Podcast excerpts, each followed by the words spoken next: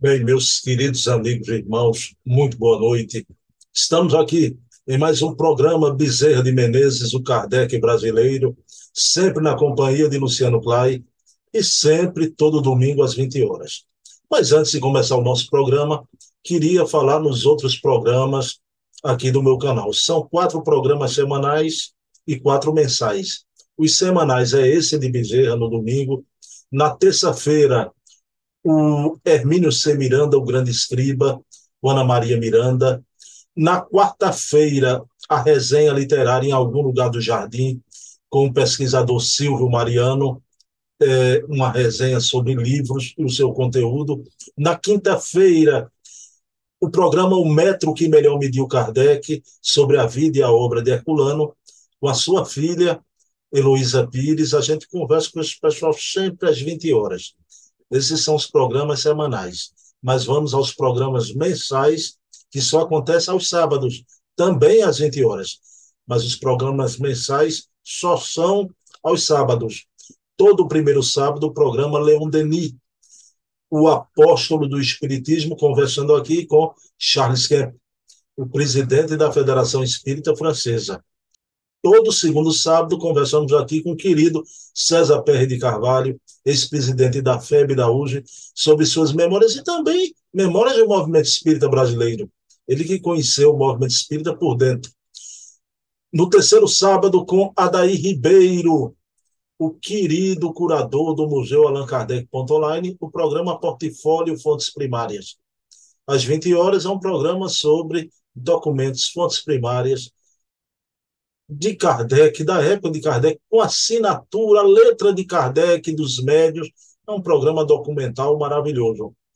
E no quarto sábado, temos o programa o Eco da Imprensa Espírita, o Leonardo Marmo Moreira, articulista da revista Reformador e da revista O Consolador. O programa repercute tudo o que sai na imprensa espírita do Brasil naquele mês. O Eco da Imprensa Espírita. É o nosso programa com maior visualização. Isso posto, vamos elevar o pensamento a Deus, agradecer ao nosso Pai de bondade infinita por mais essa oportunidade de conversar com o Clay. Hoje, um programa especial, um programa de efeméride. Então, pedindo permissão a Jesus, a quem tudo devemos, iniciamos o nosso programa da noite de hoje. E sem mais demora, vou colocar o Clay aqui com vocês Bem, pessoal, sem mais delongas, olha lá, Luciano Clay com a gente. Meu querido amigo Luciano Clay, a quantas andas? Hoje é um programa especial. A gente está no passado, não é? Para esse pessoal que está nos assistindo, né? Eles já estão no nosso futuro, não é? Porque esse programa a gente gravou no dia 29 de agosto, terça-feira passada, porque decidimos gravar na data de nascimento de Dr. Bezerra de Menezes. Mas vou dar boa noite a Luciano, já dizendo, Luciano, que data, hein? Muito especial, meu filho. Muito grato a Deus por me dar a oportunidade de ser um dos pesquisadores da vida desse homem admirável, Dr. Bezerra de Menezes.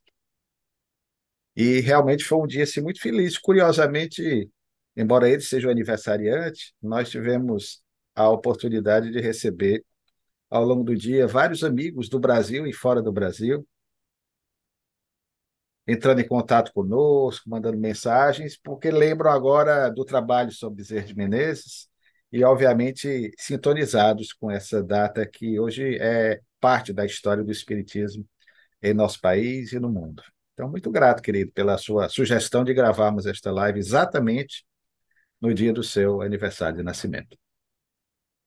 Engraçado que a gente divulgou as coisas durante a semana, né? Mas eu acho que todo mundo estava estranhando, né? O Bruno não coloca nada de Bezerra, eu deixei isso aqui exatamente, pessoal, né? A gente nessa domingueira, a gente mergulha nessa psicosfera. Luciano, vamos lá, não é?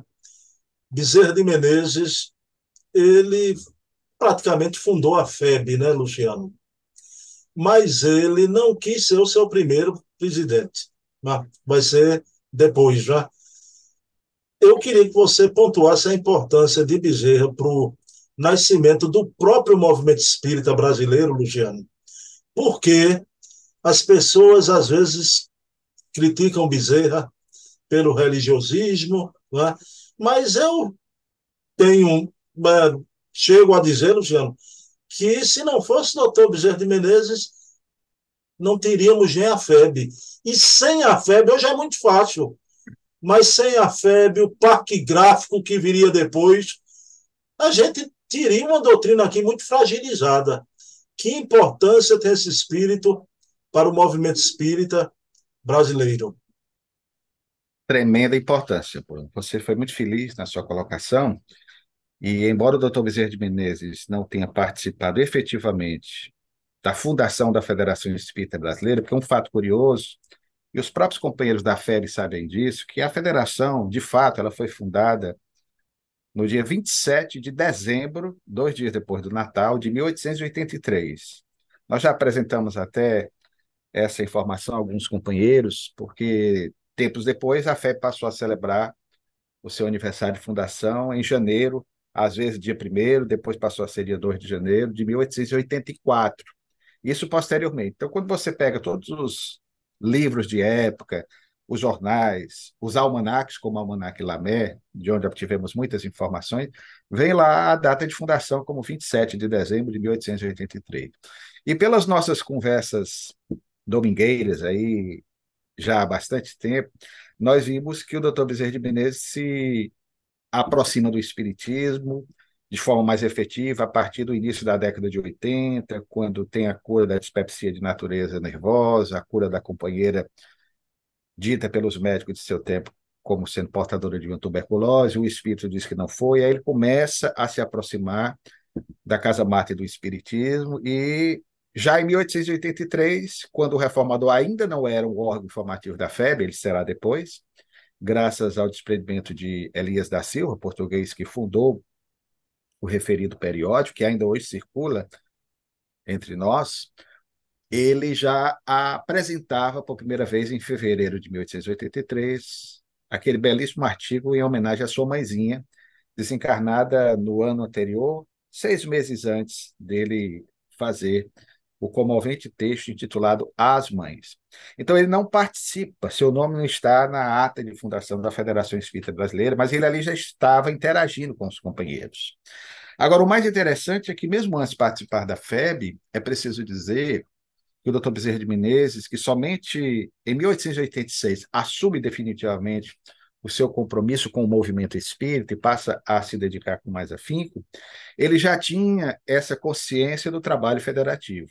E antes até da FEB, ele já participava de uma outra agremiação que coexistiu com a Federação Espírita Brasileira. Aliás, as duas chegaram a funcionar nos anos 1890 no mesmo prédio, que foi o centro da União Espírita do Brasil, juntamente com outros companheiros, entre os quais o célebre professor Afonso Angeli Torteroli. Então, o doutor Bezerra de Menezes participava com muitos companheiros desse centro que tinha como propósito original realmente federar, organizar o movimento espírita nacional que nascia particularmente no Rio de Janeiro. Esse centro vai sofrer algumas mudanças, sobretudo a partir de 1894, por causa da ação de Torteroli e de outros companheiros que mudam seus estatutos para dar uma melhor organização à instituição. O doutor Bezerra de Menezes vai fazer parte da direção dessa instituição, até que, aí sim, já em 1889, até o ano seguinte, ele, por conta dos seus inúmeros compromissos, deixa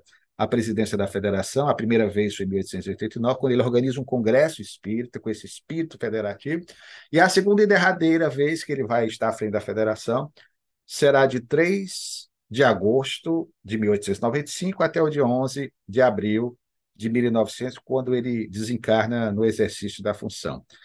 Portanto, ele esteve à frente da federação em dois mandatos. E eu concordo com você, querido, porque, embora essas tentativas de unificação, ninguém tinha a visão de organização do Dr. Bezerra de Menezes em relação ao movimento. E até por conta da sua experiência de vida. Lembremos que quando foram buscar o Dr. Bezerra de Menezes, isso é fato, para assumir por segunda e derradeira vez a presidência da federação, era o nome unânime entre os seus pares na FEB, porque a FEB recém-fundada estava passando por momentos de muita turbulência de natureza material, sobretudo. Ela estava, usando a expressão metafórica, só sobrando. A instituição ia naufragar. naufragar. E aí Bezerra de Menezes ele vai com a sua capacidade extraordinária administrativa, nós observamos isso, ele, de certa forma, vai puxar para si as rédeas da federação e vai literalmente salvar a instituição. Inclusive pensando em questões para manutenção da instituição de natureza material que até então não havia. Por exemplo, vai ser ele, em 1897, que vai criar a Livraria da Federação Espírita Brasileira, que ainda hoje existe, em 1897, para que assim a instituição tivesse como angariar alguns recursos, porque na época a FEB funcionava em prédios alugados. A sede definitiva da instituição é de 1911, quando foi inaugurada, num esforço muito grande dos espíritas daquele decênio inicial do século, que se movimentaram para angariar os recursos necessários a construir o prédio que ainda hoje existe, a sede histórica da FEB, na Avenida Passos, no Rio de Janeiro. Então, o doutor Bezerra de Menezes cria a Livraria da Federação Espírita Brasileira, acerta com Pierre Gaetan Lemarie para que o mesmo cedesse os direitos autorais de publicação em língua portuguesa das obras fundamentais do Espiritismo, e vai ser, portanto, graças a essa ação do Dr. Bezerra de Menezes, além do seu empenho constante, conforme já falamos noutra oportunidade, de redigir desde 1887, nas páginas dos principais jornais laicos do Rio de Janeiro, então capital do Império, e a partir de 1889, capital da República, porque ele começa a escrever no Império, em 1887, em outubro daquele ano, e prolongar-se-á até abril de 1900, quando ele desencarna. Ninguém tinha essa informação, nós descobrimos no jornal Gazeta da Tarde, ele publica o seu último artigo pouco tempo antes de retornar exitoso, vitorioso ao mundo espiritual. Os artigos da célebre coluna estudos filosóficos, seus, seus, seus estudos semanais com a população carioca. Então, querido, realmente eu concordo com você. Não fosse o doutor Bezerra de Menezes, com esse trabalho profícuo, e, sobretudo, com, voltando ao cerne da sua questão, que é o mais importante, o realce do aspecto moral do Espiritismo, que ele percebia, como Allan Kardec percebeu a partir de 1862 e mais em 1863, quando já antecipava nas leituras que fazia, é bom acompanhar a evolução do pensamento kardeciano de 1855 até quando ele lança nove anos depois, o Evangelho segundo o Espiritismo, pela necessidade premente de tentar tornar o coração dos nossos antepassados do movimento, que às vezes se digladiavam por discussões pueris, discussões que não absolutamente, absolutamente nada, o doutor Bezerra de Menezes tem essa percepção, e aí sim ele re, resolve enfatizar o aspecto moral, ou como queira, o aspecto religioso do Espiritismo. Se não fosse essa sua percepção, se não fosse essa sua opção, o Brasil, muito provavelmente, hoje não seria o maior país espírita do mundo. Luciano, nesse programa, na data do aniversário do doutor Bezerra, a gente vai conversar mais sobre o aspecto moral, mas ainda uma pergunta. Os dados biográficos a gente vem fazendo ao longo do tempo em programas passados e vamos fazer em programas futuros continuar a pesquisa, a biografia de Bezerra. Você citou Ângelo Torteroli. Também fizemos um programa, um programa longo, não é? sobre Torteroli, as questões de como seria, não é? E toda aquela suposta rivalidade que aventam entre os dois. Mas a minha pergunta para você, Luciano, com palavras breves, para a gente ir para a parte moral desse grandioso espírito. O aspecto moral e essa religiosidade de Bezerra, porque hoje é tão mal visto e a injustiça que se comete, Luciano, do Bezerra de Menezes ser o responsável pelo rustenguismo no Brasil. Como é que o historiador vê isso? Será um, um grandíssimo anacronismo daqueles que levantam essa questiúncula? Você disse muito bem. Ele é mal visto, mas por uma minoria. Ele é bem visto por uma maioria. A maioria esmagadora de adeptos do Espiritismo no Brasil reconhece a ação missionária ímpar de Bezerra de Menezes. Na sua pergunta, querido, eu gosto muito de conversar com você, porque você já antecipa em grande parte o que facilita a resposta do entrevistado, você já facilita fazendo aí o questionamento e dando nas entrelinhas da pergunta a sua própria resposta, quando você cita a palavra anacronismo. A falta de relativização, muitas vezes, dos pesquisadores contemporâneos, de entender os personagens da história como homens de seu tempo. E eu digo isso em relação a todo e qualquer personagem, já comentamos também em outros momentos com você. Nós só podemos compreender a ação missionária de Paulo de Tarso se entendermos Paulo como um homem de três culturas, um homem que era de Tarso, portanto, de cultura grega, um homem que foi cidadão romano por um edital de Júlio César, então tinha uma visão ampla do que acontecia na civilização romana, e um homem que também era do mundo judeu. Então você tem que entender o Paulo e relativizar e não querer que Paulo pense como hoje nós pensamos. Da mesma forma, Francisco de Assis, em plena Idade Média, nós temos que entender o pobrezinho da Úmbria situado num contexto grave da história da humanidade, quando ele, na sua ingenuidade, no sentido de pureza da alma, ele pensava a priori reconstituir uma igreja, a igrejinha de São Damiano, que estava em meio aos escombros, devido tempo. Depois ele entende que a convocação que Jesus lhe faz, num diálogo mediúnico, típico, como nós espíritas entendemos, quando convoca para construir sua igreja, a igreja moral, que estava em processo de declínio, nós precisamos também relativizar e entender as características de Francisco, que faz voto de pobreza, que opta por ter um estilo de vida que até muitos hoje podem não concordar, mas foi graças a essa sua opção de vida, de comportamento, que ele foi eleito pela revista Times recentemente, na virada do milênio passado para este, como personagem que melhor representa para nós como protótipo, como paradigma, como modelo de vida, que todos nós admiramos, cristãos ou não cristãos, crentes ou descrentes, que é alguém que na prática realmente se dispôs a viver em plenitude aquilo que pregava. E quando entendemos Bezerra de Menezes, portanto, querido, nós temos que entendê-lo como homem de seu tempo. Não dá para analisar, voltando ainda ao passado, Jesus como cristão, porque Jesus nunca foi cristão. Embora Jesus Cristo, a expressão mais tarde assim cunhada, vem pela adoção do título de ungido, Cristos, que é de origem grega, e ficou Jesus Cristo, mas não era esse o nome dele. Jesus era um judeu que viveu há dois mil anos, e aí você entende melhormente como é que ele vivia. Da mesma forma, Bezerra de Menezes. Dizemos sempre, querido, que qualquer um de nós, espíritas hoje, que vivêssemos naquela época, adotaríamos os comportamentos semelhantes àqueles que hoje nós criticamos. E nós temos de ter o que Kardec tinha sobejamente, que falta em muitos de nós atualmente: bom senso. Para entender Bezerra de Menezes, você tem que voltar no tempo e situá-lo naquele contexto em que as leituras eram páricas, eram poucas no tocante às obras fundamentais do Espiritismo. Eram poucas as obras traduzidas para a língua portuguesa a partir de 1875. Nós tivemos notícias, já comentamos aqui, isso é fato. As traduções das obras fundamentais, a começar com o Livro dos Espíritos, que foi presenteado a ele. Mas as pessoas ávidas por conhecer um pouco mais acerca dos fenômenos espirituais, da imortalidade da alma, dos preceitos fundamentais do Espiritismo, lia tudo quanto havia nas obras sistematizadas por Allan Kardec, e depois não tinha mais nada que ler, e muitos partiam para outras obras. Então, as obras de João Batista Rothstein, que é quem causa toda essa celeuma, que é uma celeuma que os historiadores quase nunca entendem, embora houvesse sempre divergências no tocante às interpretações, mas só vai acontecer efetivamente no Brasil, isso é fato, mais à frente no tempo, e sobretudo depois da desencarnação do Dr. Bezerra de Menezes.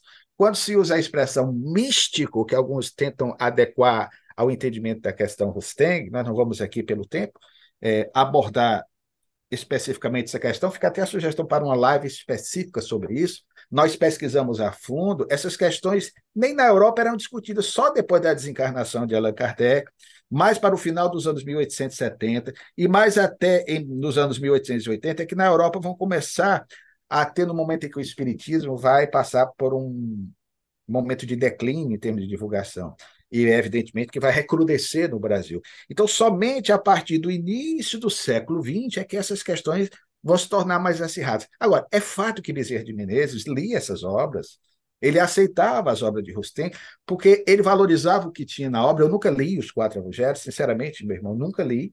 E por isso eu não tenho uma opinião fundamental em relação aos outros aspectos. O que se discute em relação aos quatro evangelhos é em relação à questão da evolução em linha reta, que é uma questão polêmica, e a questão do corpo fluídico de Jesus, que não é propriamente uma invenção de Rustem, porque já na época dos cristãos primitivos, o docetismo era uma tese que isso aí discutiam, né? que Jesus tinha uma aparência diferente. Eu não entro no meio da questão, não quero discutir isso aqui, que leva tantas pessoas a polêmica, mas doutor Bezerra de Menezes vinha de uma tra tradição católica, é perfeitamente possível que ele compreendesse e aceitasse, como muitos vultos do espiritismo, mesmo posteriormente, aceitam. Agora, o mais interessante, e é o que, que me causa surpresa, não defendendo a tese, repito, eu não conheço, não sou rustanguista, eu sou, não gosto dessa expressão, mas a expressão cunhada no passado, que hoje é redundante, eu sou, se puder dizer, kardecista pelos que eu me guio em relação aos preceitos da doutrina organizada pelo professor Hipólito Leão de Elizar Rivaio, o nosso Allan Kardec. Mas o que me causa surpresa é que aqueles que são ditos rustanguistas, e eu observo como historiador, eles são, em termos de comportamento, os mais evangelizados. Nós não temos os ostanguistas, aí cito exemplo de Antônio Bittencourt, de, de Antônio Luiz Saião, de Francisco Leite Bittencourt Sampaio, de, de Frederico Júnior, eram pessoas extremamente afáveis, pessoas que não estavam preocupadas com essas celeumas, com essas polêmicas. Aqueles que vêm depois é que vão, de certa forma, atiçar um pouco essa confusão, esse contubérnio, essas divergências que vão acontecer no movimento espírita. Mas a grande discussão na época do Dr. Bezerra de Menezes era em relação as divergências interpretativas no tocante ao espiritismo eminentemente como ciência e o espiritismo como religião. Esses que assim pensavam, não por serem rustanguistas, eram adjetivados pejorativamente de místicos, entre os quais o Dr. Bezerra de Menezes. Então, as discussões foram nesse sentido e que precisam ser melhor entendidas, principalmente, como você colocou, pelos pesquisadores, pelos historiadores dos nossos dias eu queria que você, com a tua sensibilidade, não é, com teu amor a Bezerra, falasse sobre esse espírito, o raio de ação de Bezerra de Menezes hoje, espírito desencarnado. Meu querido Luciano Clay, o Bezerra é, está presente na mediunidade de todos os grandes médios que pontificaram na história do espiritismo no Brasil, né? Chico, Divaldo, Ivone Pereira, pelo amor de Deus, já. aquela beleza de acerto de Bezerra com Charles, trazendo o espírito Ruth Carolina aqui para psicosfera do Brasil para reencarnar e ela mais tarde reencarnada a grande dama da mediunidade do Brasil. Luciano, eu percebo um preconceito nos estudiosos. Até eu me coloco como incluso, né? E você também. A gente gosta muito da parte de memória, de pesquisa, outros da parte doutrinária. Quando aborda a questão no tocante às cirurgias espirituais. Agora, é inegável o raio de ação desse espírito formidável no campo da cura, da medicina espiritual. Vou citar um exemplo lá, Frei Luiz, no Rio de Janeiro. É? Então, um exemplo só. Então, agora eu percebo que é, quando se fala nisso, a gente chega, fala baixinho, para não falar em cirurgias, em curas espirituais, eu acho de um preconceito, até de uma certa ignorância. Mas eu queria que você, com tua sensibilidade também, você não é só historiador, você é um espírita há décadas, você falasse de Bezerra esse raio de ação tanto através da mediunidade dos grandes missionários aqui no Brasil, como hoje, no plano espiritual, as equipes de Bezerra de Menezes, né? milhares de espíritos né? nessa pleia de maravilhosa. Por favor, Luciano. Pois não, querido. Não é só preconceito, Bruno, mas também falta de conhecimento até doutrinário, porque quem lê a obra eminentemente científica de Allan Kardec aquela que é mais investigativa, é mais percussiente no tocante à fenomenologia mediúnica, que foi lançada em 1861, o livro dos médios, ele nos fala, entre outros tipos de mediunidade, a mediunidade cura. Então, sempre historicamente, nós vamos ter registro da presença na Terra de personagens, os grandes avatares, os grandes iluminados, os grandes santos da igreja, que, para efetuarem as suas curas, e até nos quadros, nas fontes imagéticas já renascentistas, que são mais aperfeiçoadas, impunham as suas mãos. O doutor Bezerra de Menezes, inclusive, quando encarnado, nós já comentamos a respeito disso, falava acerca de uma medicina futurista, ou a medicina do futuro, em que ele encarava o entendimento de uma visão diferente dos seus colegas de medicina, em que, além do magnetismo, da homeopatia, as comunicações mediúnicas fariam parte desse processo terapêutico. Então, nós vamos ter alguém que pensava assim quando encarnado e vai continuar assim também pensando quando desencarnado. Inúmeros foram os médios pelos quais ele atuou para trazer mensagens que curam. Porque também tem esse aspecto, as mensagens do. Bezerra de Menezes não são mensagens que instigam a polêmica, a vaidade, ao ódio, são mensagens eminentemente terapêuticas. Eu, quando leio uma mensagem do Bezerra de Menezes, via Dona Ivone do Amaral Pereira, poderíamos citar Zilda Gama, que é até anterior, Aura Celeste, igualmente, mais recentemente Divaldo Pereira Franco, José Raul Teixeira, esse irmão muito amado, que tem uma gratidão, um carinho muito grande por doutor Bezerra de Menezes, e agora, recentemente, o Raul nos colocava, um depoimento belíssimo, está disponibilizado na internet, que quando do seu acidente vascular cerebral, que todos conhecem do movimento espírita, saindo do Brasil para os Estados Unidos, que ele literalmente apaga e foi levado de imediato ao hospital. Uma das primeiras personagens que estão lá tentando lhe dar o auxílio de imediato, um dos rostos familiares que ele identifica, é o do Dr. Bezerra de Menezes. Então, são inúmeras as ações do Dr. Bezerra de Menezes. E mesmo esses que criticam, às vezes por uma questão que fica difícil até entender, porque não é para se gerar polêmica, aquelas pessoas que humildemente vão para as casas espíritas, desde outrora, na sua maneira de pensar, elas ali, em, em momento de angústia, de dor, suplicam sinceramente a cura de algum problema, se não para si, para os seus familiares. Então, quando pede aquilo que é feito com fervor, o doutor Bezerra de Menezes não é insensível a isso. Se ele era médico quando encarnado, e médico de almas também, e continua atuando desde 1900 no mundo espiritual. Vide aí as homenagens que são prestadas a ele. Vide o célebre caso de 1950, em 11 de abril daquele ano, quando ele interage com o espírito de Celina, que o convocava para reencarnar no outro orbe, e ele declina do convite.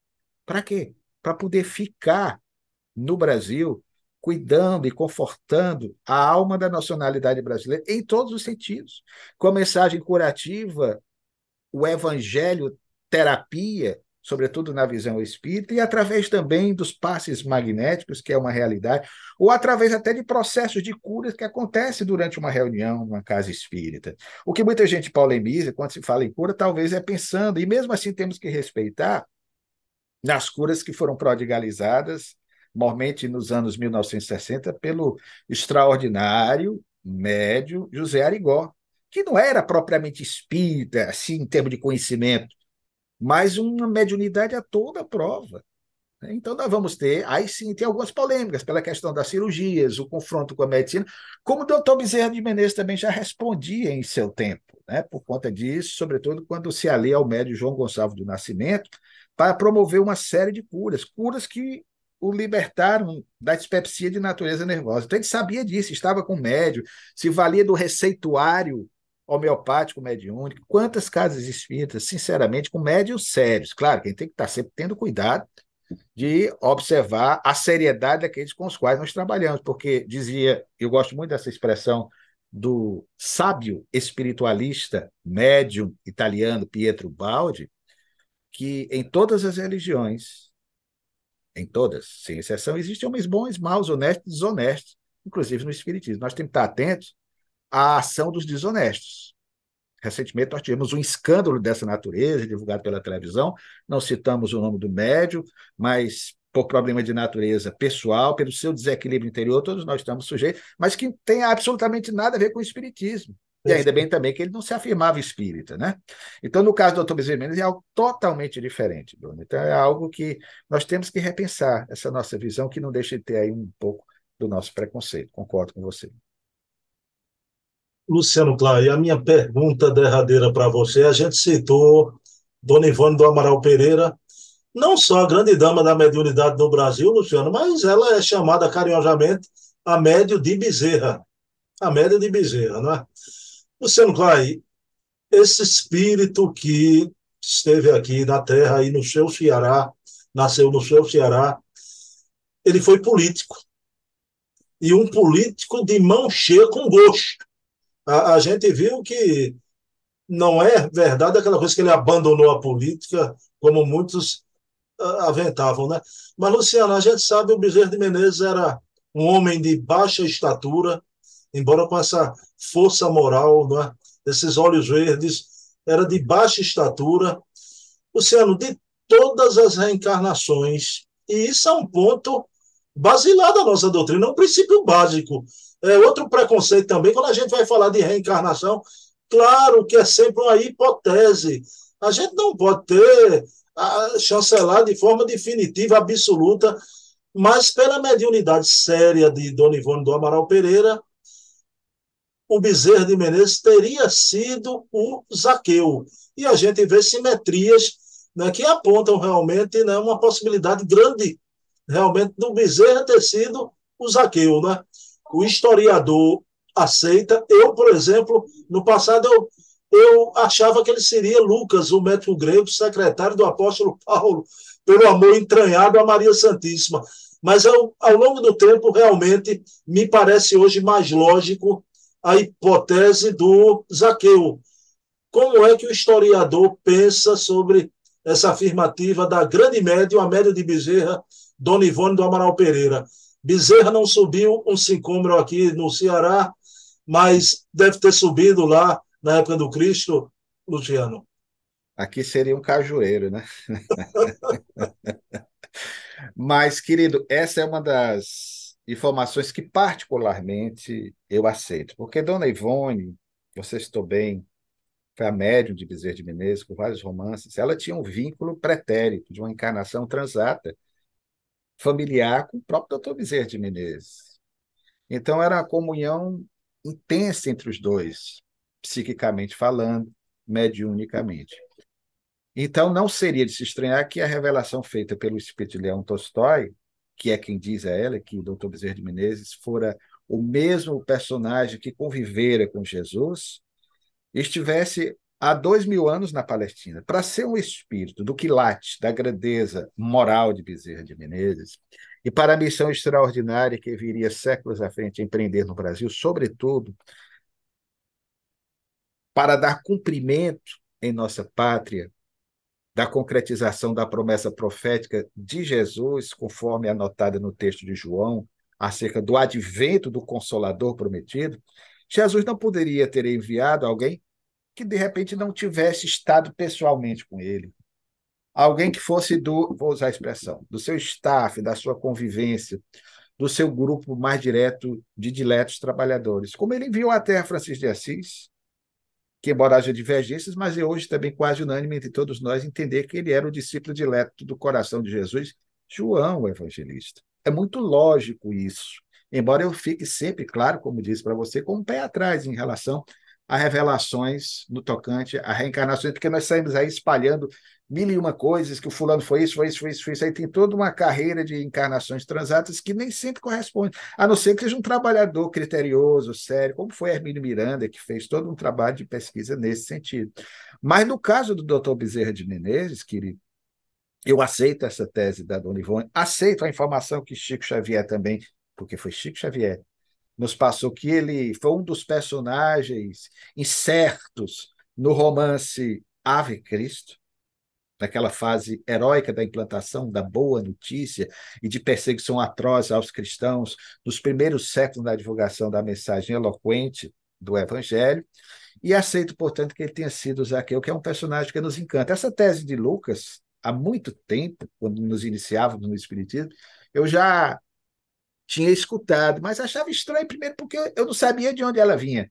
Ah, porque diziam, e a tradição assevera, não de forma comprovada, mas pelo que se percebe nas entrelinhas do Evangelho de Lucas, que ele é um dos poucos a descrever de forma minuciosa alguns processos de cura de Jesus, que ele teria sido, portanto, um médico de origem grega. Embora isso não esteja claro, as tradições cristãs primitivas assim colocam, mas Lucas foi de uma importância muito grande, o braço direito de Paulo, foi uma espécie de evangelista não só de Jesus, mas do próprio Paulo, é quem vai ali anotando, Emmanuel atribui a ele, e particularmente cremos nisso. Hoje, boa parte dos historiadores também aceitam que ele é o autor do livro Atos dos Apóstolos.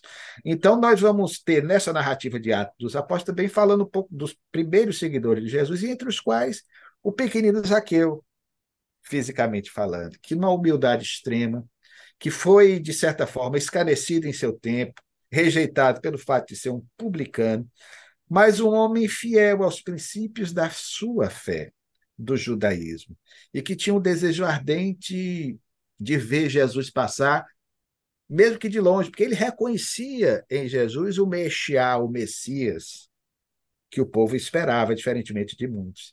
E na fé sincera daquele homem que tentou romper a muralha humana que se acotovelava para ver Jesus quando Jesus chega à sua cidade, a célebre cidade das Palmeiras, o centro econômico da Palestina, que era Jericó, aquela mítica cidade que, segundo a lenda do povo, houvera no passado Josué, braço direito de Moisés, feito tombar as suas até então inexpugnáveis muralhas, nós vamos ter ele não conseguindo passar pela muralha por conta da estatura, mas foi agraciado, mercê da misericórdia divina, certamente, com a agilidade que todos os baixinhos têm, aquela agilidade, eu não diria nem primata, né, para não dizer soinho daqui do Nordeste, mas para ficar mais chique, felina, como um gato, ele sobe no sicômoro, projeta-se num galho e vê Jesus que de repente capta por certo seus pensamentos, muda o seu trajeto, passa por sob o galho no qual ele se encontrava, olha para cima, e aí a grande surpresa oferece-se para cear com ele na sua residência naquele dia. Imagina o escândalo. Imagine os mexeriqueiros, os fofoqueiros de plantão. Zaqueu cai da árvore, por certo, como fruto maduro, no chão, dispara na direção da sua casa, e a partir da visita que Jesus lhe faz, como o próprio mestre diz, que naquele dia a salvação entrou na sua causa. Particularmente na sua casa, particularmente encontro muitos comportamentos que podemos identificar, embora nós não tenhamos muitos informes históricos a respeito de Zaqueu, ainda é um personagem, como todos os que conviveram com Jesus, de parca documentação a respeito, mas pelo que é descrito, nós identificamos sim muitas coisas que parecem os comportamentos, as ações dele de volta, ele manda a personalidade de Bezerra de Menezes. Luciano, gratidão por tudo, Luciano. Pessoal, vocês estão já no domingo, 3 de setembro. Em algum lugar do passado, estamos aqui, eu e Luciano, na data de nascimento de Bezerra, 29 de agosto. Eu vou pedir a Luciano Clay, nesse 29 de agosto, que Luciano faça uma prece a doutor Bezerra Jesus amado. Foi também no dia 29 de agosto, só que do ano de 1831, que por tua bondade e preocupação conosco, nesse processo de metamorfose, porque passa o teu orbe, o planeta Terra, que decidiste enviar até nós um dos teus mais diletos discípulos, o nosso doutor Adolfo Bezerra de Menezes Cavalcante, que nasceu no nosso torrão, na sofrida terra do Ceará, como sonha, aliás, acontecer com todas as grandes almas peregrinas que descem à terra em momentos graves de turbulência, para mais tarde pelo seu exemplo, nos ensinarem o abecedário do amor. Invade-nos a alma nesse instante, Senhor, neste dia em que o homenageamos, e, sobretudo, com a finalização deste encontro através de uma prece, que possamos, através desta, a Ele externar o nosso reconhecimento, as nossas mais sinceras vibrações de carinho, de afeto, por tudo quanto dele, esse espírito ainda para nós pouco compreendido, temos recebido. Envolve o Senhor em ondas cada vez mais intensas de amor e paz, para que recebendo, sem que precise, claro, os nossos pensamentos, ele possa, a partir das nossas preces, das nossas vibrações, aproveitá-las como teu médium, como teu intermediário, para que essas mesmas energias que emanamos na direção do seu espírito possam ser transformadas em energias curadoras, energias que propiciem aos corações atormentados o bálsamo reconfortante, o refrigério que acalma nossa alma, para termos a ciência, a compreensão de que, embora as dificuldades pelas quais todos nós passamos, tudo na vida é transitório tudo na vida é efêmero, tudo na vida passa, exceto, Senhor, o teu amor dedicado a cada um de nós. Ser com Bezerra de Menezes e ser com todos nós, Senhor, agora, hoje e sempre. Que assim seja. Bom, pessoal, próximo domingo estaremos aqui novamente trazendo as belezas do Dr. Bezerra. Quero dedicar esse programa à minha mãe amada, minha mãe Eva, te amo como sempre. Pessoal, salve o 29 de agosto. Viva doutor Bezerra de Menezes, viva Jesus. Luciano, obrigado. Até a próxima. Tamo junto. Abraço, querido.